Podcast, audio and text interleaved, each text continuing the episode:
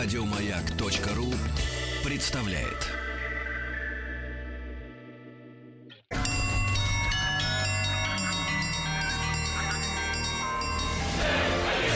Русский мир. Истоки.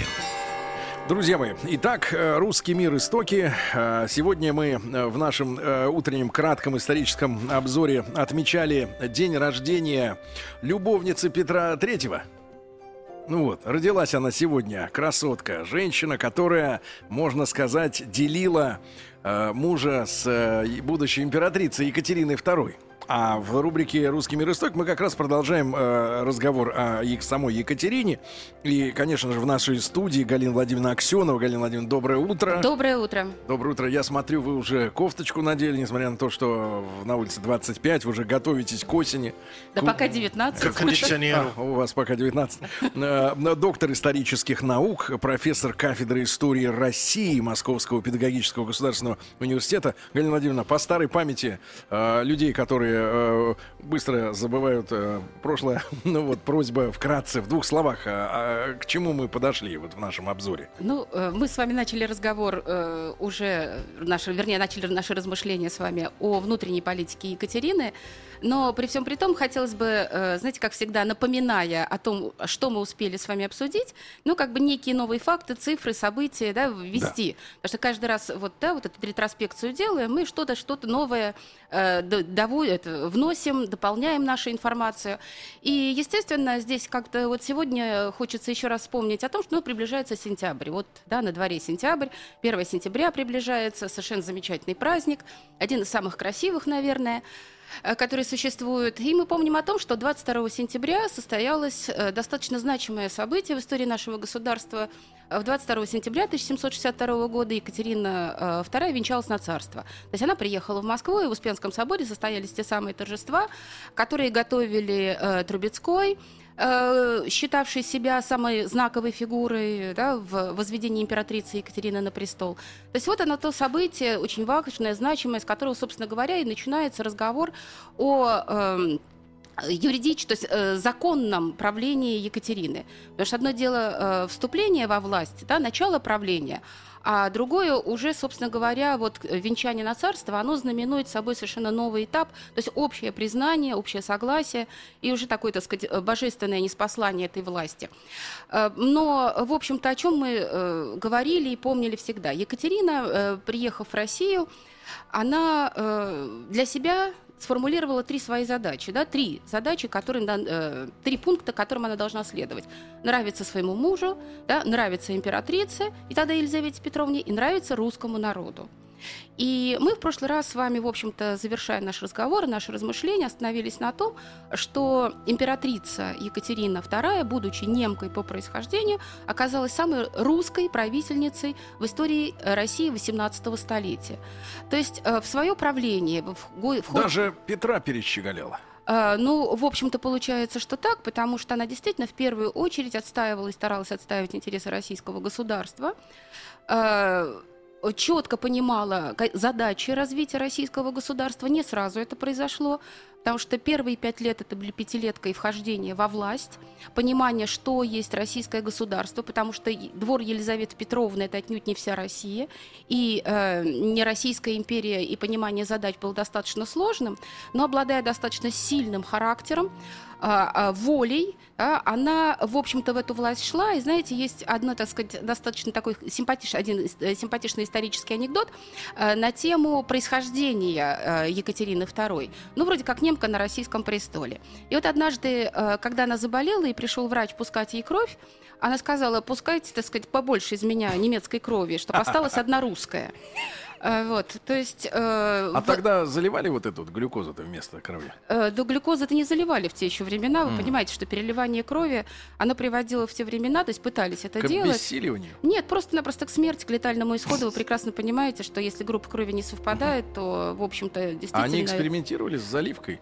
А эти эксперименты проводились, я так понимаю, с незапамятных времен, и в Древней Греции, и в Древнем Египте. Это, в общем-то, происходило, потому что медицина развивалась достаточно до, м, так Но сказать, ребята были серьезно. смелые, они и ртутью нати- натирались. Ну, они вообще были, безусловно, смелыми, но я к тому, это, так сказать, факт, что э, в некоторые историки и э, писатели вот в этом факте видят э, то, что Екатерина все-таки в Екатерине присутствовала какая-то русская кровь, что она, собственно, является, то есть где-то там что-то, вот мы с вами говорили о том, что мать Екатерины могла быть дочерью да, Да. э, Петра, там еще, там сказать, русские путешественники походили, так сказать, и, и мать ее тоже с кем-то могла согрешить из русских, там, ну, ну, всякое есть. Да. Со свечкой мы не стояли, мы это уже сказали, поэтому это не важно, какое ее происхождение по сути своей.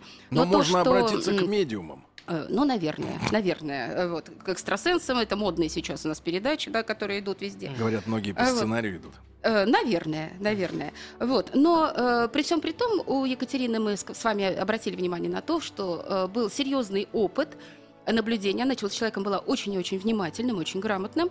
Она понимала, как сказал тогда, мы процитировали с вами Костомарова в прошлый раз, что немцелюбие оскорбляло русских. И это Екатерина очень хорошо понимала. Немцелюбие Петра III оскорбляло русских. Э, Так, э, в общем-то, Николай Иванович Костомаров... э, Немцелюбие. Немцелюбие. Хорошие такие. Вообще Костомаров, он в этом плане был дивным историком всегда и очень Выдумывал яркий. словечки. А, Он не придумывал, он создавал их так, как положено в русском языке. То есть все правила создания слов, э, они абсолютно четко соблюдались. А Вот. как бы про американцев придумать такое же слово? Э, ну, Американо любит. Мактака Люб, Бургермания. вот, потому что у нас э, есть же, так сказать, э, филы, да, сейчас Да. вот больше любят там филы, Филы. фобы, вот, и вроде как бы так это все красиво и умно, но на самом деле, ну, мы дойдем еще с вами до этого, до размышлений Карамзина о русском языке, о борьбе за чистоту русского языка, о том, что такое, что Мгм. вообще-то происходило, потому что в Европе-то как раз Екатерина переписывается с Вольтером, переписывается с Дидро, она... в общем-то, в какой-то степени является человеком, таким э, с, идеалистом. Она воспитана на литературе просвещения, на идеалах просвещения, и от этого мы с вами никуда не уйдем. И она создает некий идеальный образ идеального государства в своих размышлениях и в своих трактатах. И наказ, о котором мы сейчас с вами будем говорить э, для уложенной комиссии, это, в общем-то, тоже некая такая идеальная система э, создания э, государства взращенная на идеях э, просветительства, просвещения, французского То есть, просвещения, говоря немецкого по-нашему, просвещения. на мифических прожектах. Ну, в общем-то, не на мифических, но на тех Но прожектах... не осуществленных нигде. Ну, на тех идеалах, на которых взрастала и французская революция, собственно говоря, и потом объединялась Италия, объединялась Германия под уже эгидой Пруссии. То есть там много достаточно трезвых и интересных идей, но, собственно говоря, одной из, виде- из идей любого просвещения была идея национальная. При всем космополитизме и интернационализме просветителей, идея национальная, она была одной из ведущих. И поэтому споры о том, э, что составляет национальную идею и на чем базируется любая национальная идея, они продолжались, и Екатерина в этом участвовала. Она понимала одно, почему она учила так русский язык, хотя и писала с ошибками, но она говорила достаточно грамотно. Э, Вот. э, И ощущение понимания языка было очень и очень хорошим. Не случайно она с вами нас напишет «Житие преподобного Сергия Радонежского», потому что человек, не знающий языка и не понимающий, что есть Россия, э, житие, то есть о географии заниматься, русской о географии заниматься не сможет, потому что, ну как можно понять, что есть жизнь русского святого? Ну, э, ясно, да, здесь, значит, надо понимать язык, понимать народ, и вот, так сказать, а что? То есть язык и дает это понимание. Кстати говоря, и Вольтер, и Дидро, они все участвовали в таких очень интересных э, спорах, дискуссиях, которые получили название пуризм. То есть, э, Пуризм? пуризм, пюр, чистый. То есть борьба за чистоту языка. То есть язык должен соответствовать национальной традиции, и не надо никогда заимствовать иностранных слов. Но не Тогда путать с надо это- пуританами, да? Нет, конечно, вот. Это ч- понятно, что там чистая здесь пуризм, это борьба за чистоту языка, а строение его строительства на национальной основе. И у нас с вами Карамзин, в общем-то, будет одним из участников такой дискуссии в России, но он будет сторонником э, заимствования иностранных слов. То есть, если нет здесь понятия русского аналогичного, то будем... А почему бы не позаимствовать? Вот, в этом плане Николай Михайлович Карамзин, конечно, это совершенно такая тоже уникальная фигура. А, вот- язык был, как вот с вашей точки зрения, Галина Владимировна, до вот карамзинских этих э, дел э, засорен излишне? Или, или грубо говоря, э, как, э, дворянство говорило на французском, А рус- народ по-русски? Народ говорил И, собственно по-русски. говоря, проблемы-то не было. Вот, э, да? Естественно, Не но- существовало, я так понимаю, вообще языка э, дворянского русского. Ну, э, кото- которым можно было изъясняться на высоких э, Э, ну, собраниях. Вы знаете, э, существовал этот язык, и вообще мы, в принципе, всегда прекрасно с вами... Ну, то есть мы пони- понимаем, что есть литературный язык, есть разговорный язык. И от этого никуда не денешься. Понятно, что идеально было бы, чтобы наш разговорный язык Вы говорите был сейчас красивым. литературно. Ну, я так приучена, Да. я так воспитана, поэтому я А они по-другому могли не вот умею. на собраниях по-русски А, говорить? А Они я говорили- по-другому умею.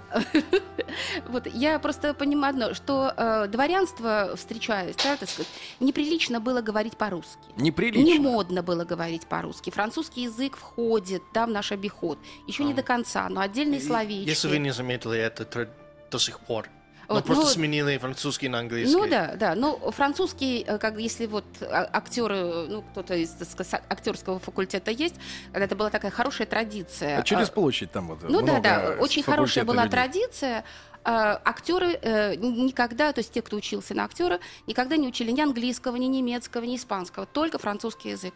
Потому что французский язык в своей фонетической части, части совпадает э, с фонетикой русского языка. То есть он э, не, не способствует коверканию русского языка. Английский интонационно и фонетически э, отличается от русского. Поэтому здесь, естественно, ну вот как бы фонетически, интонационно французский язык, там, ну, ради бога. Интонационно, Тим. А, Вот. Мгм. э, А все остальное, и мы о чем говорим? В общем-то, и поэтому понимание, что есть язык и какова функция языка в воспитании нации, формировании национального сознания, это у Екатерины было абсолютно четким. Э, Вот, поэтому она старалась говорить э, по-русски, хотя совершенно замечательно владела несколькими языками, и была, ну, тем более немка. Понятно, что из Германии приехал, немецкий язык, родной язык, но при всем при том, вот, э, эта, так сказать, проблема была достаточно серьезной.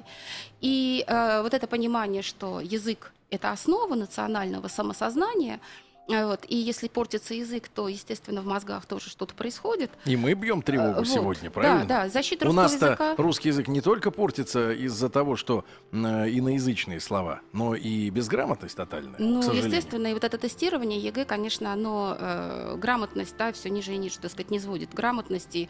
Дети абсолютно не умеют говорить по-русски, писать по-русски, они умеют рассказывать. Поэтому, конечно же, здесь э, вот Екатерининский пример, он достаточно яркий и интересный, и понимание, да, вот, так сказать. Хотя, э, что э, язык – это основа основ. И поэтому, конечно же, э, Екатерина, вот она русская правительница. Что мы с вами видим? Вот 22 сентября, до, до 22 сентября она входит во власть у нас, мы помним с вами, в июле месяце, да, 6 июля, убивают, то есть гибнет, скажем так, Мгм. гибнет Петр III. называть своими именами. Нет, но Убивают. есть хорошие русские слова. Зарезали. А Вот, есть хорошие русские слова, понимаете, э, его там э, убили, э, как это убийство, точно так же, как с царевичем Дмитрием, да, сыном Ивана Грозного. Но у нас есть вот гибель, смерть. Вот смерть, слово и гибель – хорошие слова, которые позволяют в рамках этого слова что-то еще, так сказать, размышлять, искать, искать ответ на вопрос, что произошло. Но мы знаем одно, что, собственно говоря, Екатерина входит во власть, и есть несколько проблем. И э, вопросы, которые у нас с вами присутствуют, э, первые вопросы, которые решает Екатерина, с самого начала вхождения во власть до 1775 года, знаете, с 62 до 75 13 лет. Это, собственно говоря, отстаивание своего права на власть и борьба с самозванцами. И, собственно говоря, воп- многие историки и многие люди задаются вопросом, а имела ли отношение Екатерина к смерти Петра III? Э, Прямых доказательств тому нет, но сохранилось два письма, адресованных Орлову, и два письма, адресованных от, э, Екатерине от Орлова, в которых проблема э, смерти, то есть от, э, проблема как бы уничтожения и исчезновения Петра III с политической орбиты, причем физического уничтожения Петра III, она присутствует. Потому что А в каких примерно э, вот. выражениях? Э, очень корректно, прямых нет вообще. Екатерина в этом плане э, идеальный политик, никогда нет прямого указания, что делать, как делать, когда решаются такие серьезные вопросы.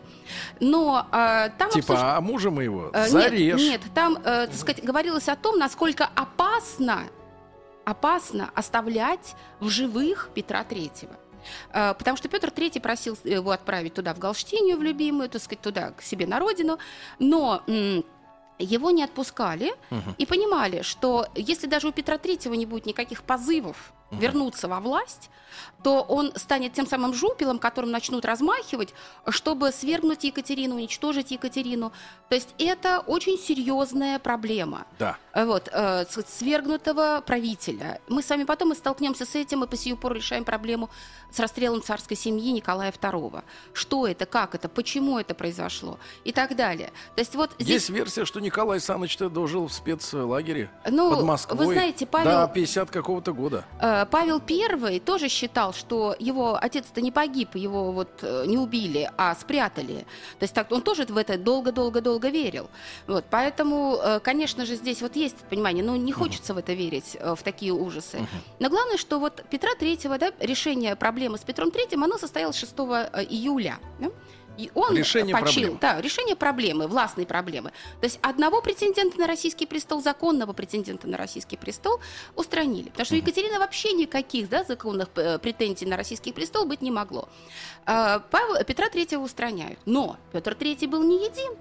А, у нас с вами есть Иван Антонович, о котором мы с вами разговаривали. Он когда... сидит. Вот, он у нас сидит э, в одиночной камере. У нас с вами есть, э, собственно говоря, дочь Елизаветы Петровны, о которой мы сейчас скажем несколько слов еще раз. И, естественно, есть самозванцы, которые пользуются и именем Петра III, и именем дочери Елизаветы Петровны. Поэтому следующий шаг. Законный наследник Иван Антонович. Значит, Иван, Антон, Иван Антоновича Петр III, когда вступил во власть, посетил. Потом вступила Екатерина, сразу еще не венчавшись на царство, посетила. И э, пожалели вроде этого Э, узника несчастного, но при всем при том они произнесли э, достаточно сакраментальную и интересную фразу, э, связанную с тем, э, что его называли к несчастью рожденным ребенком. То есть он вот родился на несчастье сразу, потому что во власти он остаться не мог. Немцы, немцелюбие, да, то есть ассоциация Анна Леопольдовна, хотя русская наследница, э, но при всем при том мы с вами прекрасно понимаем, что немцы. И поэтому Екатерина... Немцы! Галина Владимировна, после новостей, новостей спорта продолжим о немцах. Э, Галина Владимировна Аксенова, доктор исторических наук, сегодня в прямом эфире в нашей летней студии на Триумфальной. О времени правления Екатерины II мы говорим, не успевайте послушать в прямом эфире на сайте радиомаяк.ру. Сделайте, когда вам удобно.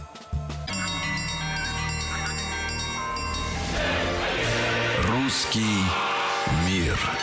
Истоки дорогие друзья. Итак, Екатерина II, наша э, героиня. Продолжаем разговоры об этой нашей правительнице. И Галина Владимировна Аксенова, доктор исторических наук, профессор кафедры истории России Московского педагогического государственного университета, как всегда, с нами э, в это время, в среду.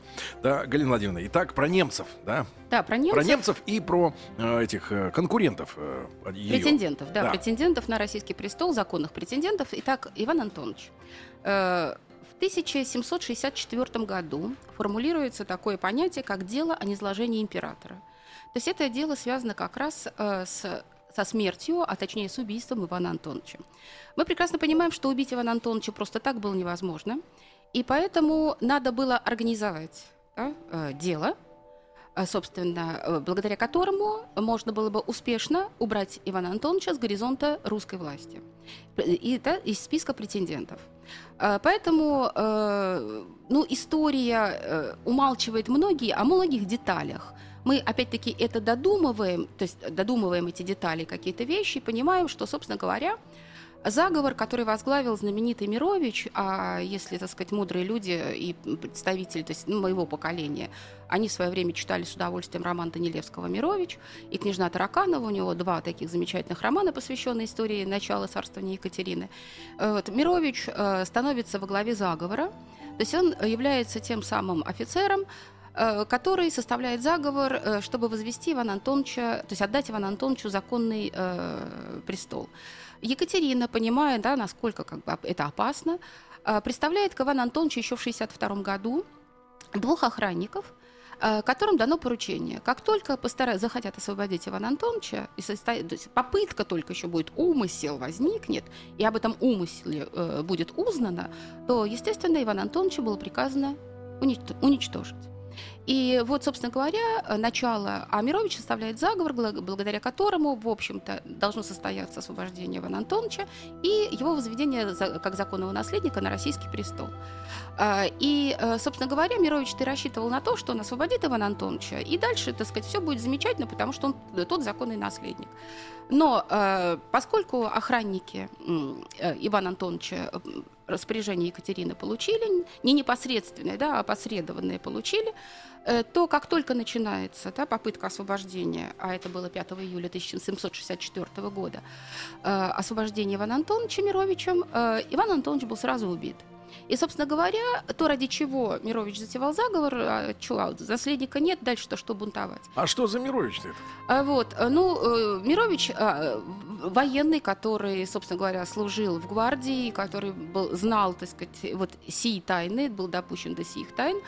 В принципе, я, в общем-то, предлагаю, знаете, рассказать все об истории заговора Мировича, о самой личности. Но достаточно сложно, но в конце концов, действительно, есть замечательный роман Данилевского Мировича, лучше никто не написал, можно прочитать. А его судьба вот. после... Судьба еще более интересная. Почему ученые считают, что действительно заговор Мировича это как в свое время операция Трест большевиков, помните? Ну, Потому да, как да. Савенкова привлечь, то есть создается якобы тайное общество в России, которое, в общем, готовится к свержению большевиков власти, Савенкова вызывает. То есть, а все участники заговора это все большевики, да, так сказать, вот это сказать, такая штука. То есть, то есть это история, которая, то есть принципы заговора, принципы, да, так сказать, уничтожения претендентов на власть, тех, кто, собственно говоря, мешает утверждению в России единовластия и, собственно, является противником России, российской государственности в данном случае, оно вот, этот, ну, со времен, собственно говоря, древних греков и римлян э, этот подход к уничтожению э, своих противников был известен. И поэтому, конечно же, что происходит с Мировичем? Почему думают, что как раз заговор Мировича, он был инспирирован, собственно говоря, верховной властью? Не самой Екатериной, но верховной властью. Э, потому что Мировича фактически без суда и следствия, mm. без пыток, что для тех времен было вообще непонятно, казнили ровно через два месяца после заговора несосто... то есть, э, несостоявшегося. Казнили? Есть, казнили. Ровно через два месяца. И без суда? Не, не проведя допросов, не, без пыточек, чтобы выяснить, а кто же там участник, выявить всех. Не, никого не выявляли. Один Мирович был наказан э, и э, казнен э, ровно через два месяца после, э, так сказать, попытки совершения освобождения, попытки освободить Ивана Антоновича. Вы же следы замели. А вот, конечно же. Ну, точно так же, как и с убийством Кеннеди, да, быстренько тот, кто стрелял, оказался, так сказать, уничтоженным, чтобы дальше, так сказать, следствие. То есть история знает такие примеры, поэтому, ну, что, что тут рассуждать. Но главное другое, что цель была достигнута. Иван Антонович, как претендент на российский престол, был убран. Но дальше у нас с вами есть э, дочь Елизаветы Петровны. Э, дочь Августа Матвеевна, дочь от э, Елизаветы Петровны и Разумовского, Алексея Разумовского. Она живет себе в Германии. Э, это был человек э, совершенно удивительный, который абсолютно не претендовал на власть. Она тихо, спокойно жила в Германии, но понимая, опять-таки, что для противников э, российской государственности Екатерины она может стать, опять-таки, тем самым знаменем, да, с которым могут пойти против Екатерины, она привозит, да, собственно говоря, Августу Матвеевну в Россию – ее э, постригают э, в Ивановский монастырь. Ивановский монастырь жив-здоров, слава богу, да, кто на Китай-город путешествует, он может в Ивановский монастырь зайти.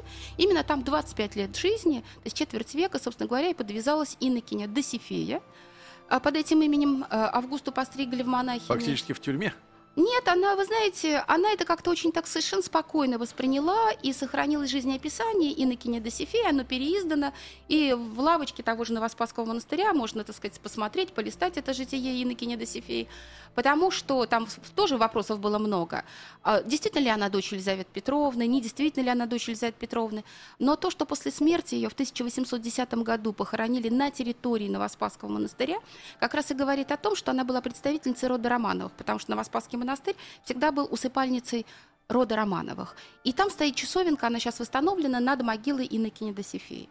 То есть э, вот, пожалуйста, это да, то, что связано с реальной дочерью. А у нас с вами в 1772 году появляется самозванка, о которой у вас была уже передача, да, в рубрике 8 марта, княжна Тараканова, Елизавета uh-huh. Тараканова, которая себя объявила, да, незаконно рожденной дочерью Елизаветы Петровны. И, собственно говоря, эм, в тысяча... Э, вопрос с ликвидации этой самозванки, а то, что это самозванка была, это всем было понятно, но это было неважно. Главное, чтобы да, человек объявил себя вот наследником престола, как с Анастасией да, Николаевной Романовой. Ну, то есть истории-то много таких исто- нам примеров может привести.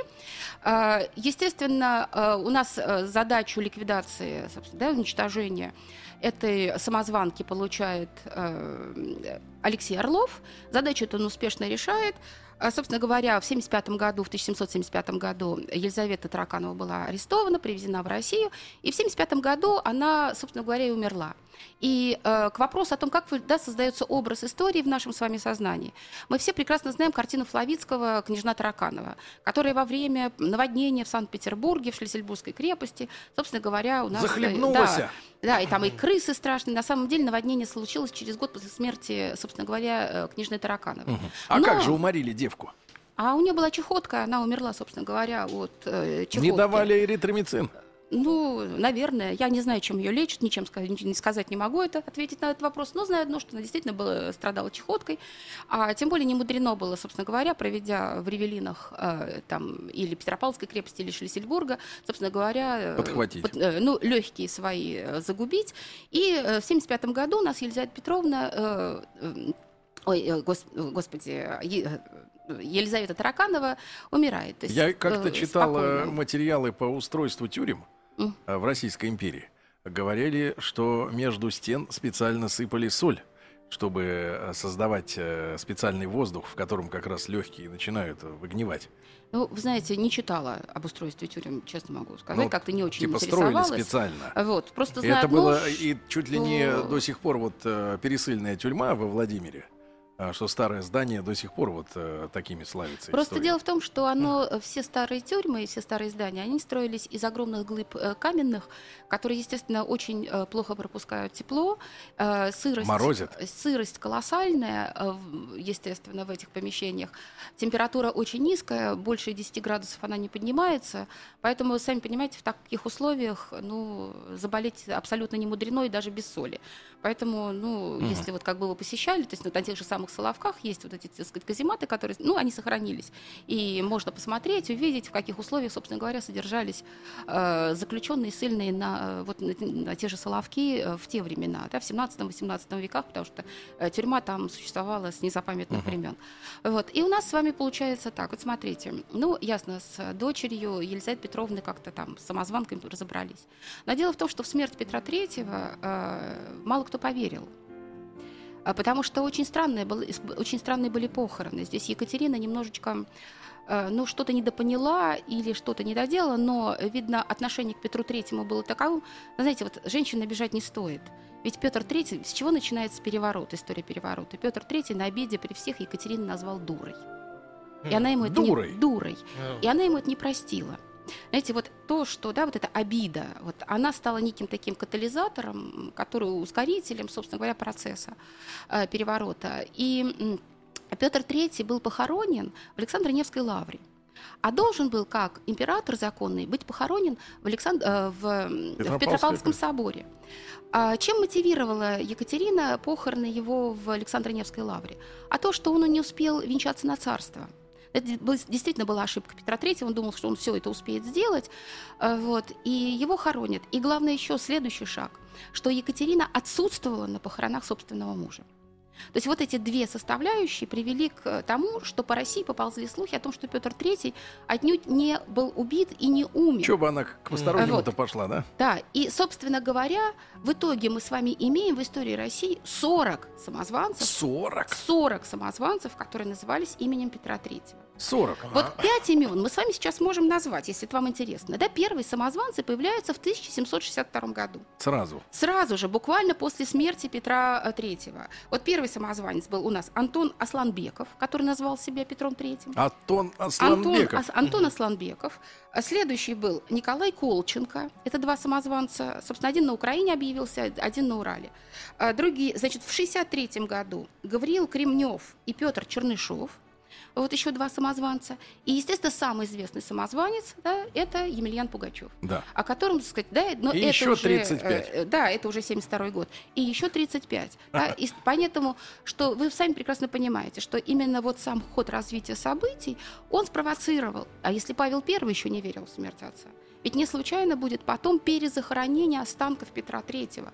И он сказал, что если они при жизни не были вместе, то есть пусть после смерти будут лежать рядом, сказал Павел I, да, и перезахоронил, первый шаг да, его был перезахоронить останки своего отца. Поэтому, конечно же, здесь вот эта история самозванчества, история вхождения во власть, то есть Екатерина э, зарабатывает, она не очки зарабатывает, она характер формирует свой, свой властный характер, отстаивая свои права на власть, и отстаивая принципы и формулируя принципы самодержавной власти в России, вообще принципы власти в России. То есть вот эти годы, а, они формируют, собственно говоря, э, при- э, управление российской, новое управление российской государственностью, российским государством и, собственно говоря, способствуют принятию определенных решений и проведению определенных реформ. А вот, э, Галина Владимировна, эти т- 40-то, они все на тот свет были спроважены? Да, конечно. Никому не Конечно. удалось за границу сдуть? Да ну что вы, если самозванец бежит за границу, вы сами прекрасно понимаете, что Беда. будут предприняты все шаги, будет сделано абсолютно все, чтобы самозванец был уничтожен, то есть возвращен в Россию или уничтожен. Друзья мои, Галина Владимировна Аксенова сегодня в нашей студии, доктор исторических наук о правлении Екатерины II. Продолжаем мы наш разговор. Русский мир. Истоки. Друзья мои, так с Галиной Владимировной Аксеновой, доктором исторических наук, профессором кафедры истории России Московского педагогического государственного уни- университета мы про самозванцев во времена Екатерины II говорим, да? И э, вот, э, Мы Галина уже, Владимировна, собственно, завершили разговор, потому Да. что вот больше-то их э, как бы не было. Вот, да, этот круг Но- самозванчества, вот он. но они все э, самодеятельные? Или, может быть, какие-то партии внутри дворянства или еще кого-то э, их спонсировали, оказывали как-то содействие? Нет таких фактов? Нет, но, безусловно, э, вы сами прекрасно понимаете, что это в том же восстании Пугачева, Емельяна Пугачева, дворянство участвовало и, так сказать, достаточно активно участвовало. Поэтому, естественно, что противников власти Екатерины и сторонников власти Екатерины было более чем достаточно, и вот эта борьба за власть, она присутствует. И сами видите, что с 62 года по 72 год, мы с вами это, то есть даже по 75 год, мы сами это наблюдаем.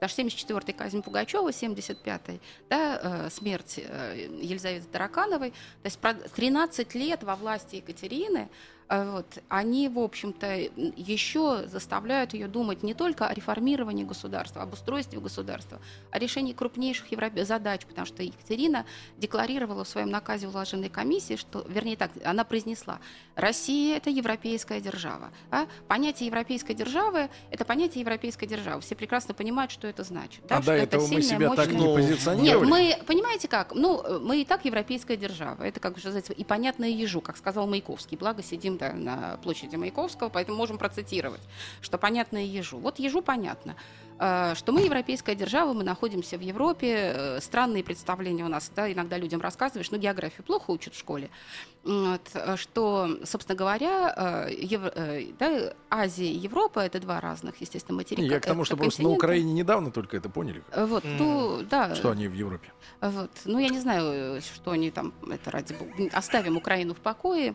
А, Ну, просто к тому, что есть определенные границы, да, так сказать, материковые, континентальные границы. И здесь споры бес- э, бесполезны, потому что надо владеть элементарными знаниями. Ясно, что Россия находится в Европе. Россия крупнейшая европейская держава, самая крупная европейская держава. И всегда, во все времена, да, с э, российскими правителями считали за честь породниться представители всех европейских дворов. Э, Ясно, что опять то, что мы вспоминали еще в прошлый раз, почему, да, так сказать, вот Екатерину там любят, э, Пасквиль на Екатерину посочинять по сию пору и так далее. Там сильная правительница, очень сильная правительница. Э, Ясно, что все мы живем на земле, и у человека, и у правителя тем более есть свои слабости и свои недостатки.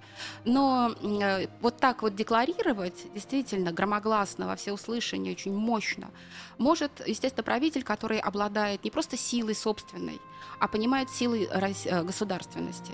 Вот она как бы постфактум, она уже То есть она подводит некий итог развития государства. И то, если там Людовик да, может 15-й заявлять, что, так сказать, мы примем Россию да, в европейское сообщество, потом ее выкинуть да, из этого европейского сообщества, то Екатерина просто констатирует факт. Россия европейская держава.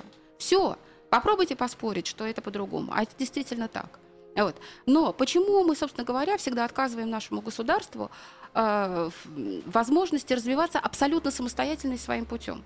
Почему мы принимаем это по отношению к Китаю и Японии, которые просто-напросто закрылись от всего мира и развивались абсолютно самостоятельно, да, не заимствуя ничего в других странах, и в итоге мы получаем с вами сегодня О. совершенно потрясающие экономики. Япония – это остров, и э, вот. Китай имеет ну, защиту от гор, а вокруг в России потенциальные враги. Всегда Гос- господин майор из Лэнгли оппонирует. Ну, помимо, понимаете, горы не помеха, когда государь или э, да, правитель э, считает возможным налаживать отношения, выстраивать взаимоотношения. Там есть море, по которому голландцы пришли да, в Китай, голландцы пришли у нас и в Японию, так слегка вот в одних местах их, да, вот, вот тут будете, дальше ни шагу, вот тут будете, дальше ни шагу. Да, то есть вот эта защита национального, да, э, она, ну, и это их самостийный, что называется, самостийный самостоятельный путь, самостоятельный выбор или выбор правителя. Но государство имеет право развиваться так, как считает нужным. Вы хотите вот. к 18 сентября тезис изоляционизма нет, подбросить. я не хочу тезис изоляционизма. Понимаете, жить в обществе и быть свободным от общества, как писал Владимир Ленин, невозможно. Угу. Понимаете, свобода понятия поэтому тоже... Жил, поэтому жил в удобном ему швейцарском обществе большую часть жизни. Вот. Но при всем при том, при, том, при всем при том, мы, э, так сказать, не в пустом пространстве, не в безвоздушном живем. Но понимание того, что когда Екатерина заявляет, что мы европейское государство, она э, то есть ставит всех, э, все точки над «и». Вы европейские, мы европейское государство, но у нас э, своя история, и свой путь развития. Мы готовы, так сказать, да, принимать какие-то вещи. Действительно, 18 век ну, новшеств много привнес. И главная задача, которая встает перед Екатериной, естественно, это приведение в порядок российского законодательства, то, на чем мы с вами тоже остановились в прошлый раз. Э, то есть э, надо навести порядок. Потому что Россия, по сути дела, живет по законам, э, по законодательству, которое было принято еще во времена Алексея Михайловича в 1649 году. Э, и Понятно, что дальше хотя были узаконения различные, так сказать, да, а подзаконные акты, указы Петровского времени, Елизаветинского времени. Но, вы знаете, указы, указы и указы, а должен существовать свод законов, да, единая система законодательная. Вот, а этой системы нет. Помимо всего прочего, есть проблема, связанная, естественно, с, э, которая достается Екатерине и от Петра, и э, от одного, и первого, и третьего, связанная с взаимоотношениями э, церкви и государства. Э, с политикой в отношении к торговле, меркантилизм, протекционизм или, так сказать, монопольная торговля купцов или монопольное владение э, государством на некоторые да, виды торговли и продуктов, которыми торгует Россия. То есть вопросов очень-очень много. И понятно, что вот эти первые пять лет Екатерина очень внимательно изучает всю историю законодательства, которое, развитие законодательства, которое существует в Европе. Она внимательно читает, помните распорядок дня, в 6 утра, вот эти годы, с 65 по 67 она встает не в 8 утра, а в 6 утра, для того, чтобы иметь возможность читать, знакомиться с юридическими документами, со всеми нормативными актами, э, с историей экономической и политической всей Европы, чтобы посмотреть, насколько этот опыт применим к России. Насколько это возможно. Знакомиться с Россией, о чем мы с вами вспоминали. То есть она предпринимает три путешествия по России. А, она, э, так сказать, получает информацию, письма и наказы. Она с ними очень внимательно знакомится, потому что что возмутило Екатерину, что ее подтолкнуло к работе над законодательством. А, когда Екатерина входит во власть начинается присяга Екатерине по всей России, а, один из эм, э, новгородских э, сказать, Галина, чиновников. А вот давайте мы с этого момента и начнем э, наш разговор на следующей хорошо, неделе. Хорошо, да, да Как там один из новгородских чиновников, запомните, кто там да, у нас да, сейчас да. много говорит? Э, Галина Владимировна Аксенова, доктор исторических наук, с нами сегодня была в этом часе. Время пролетело незаметно. Галина Владимировна, огромное спасибо вам. Хорошего Всего дня. Доброго. Спасибо. Еще больше подкастов на радиомаяк.ру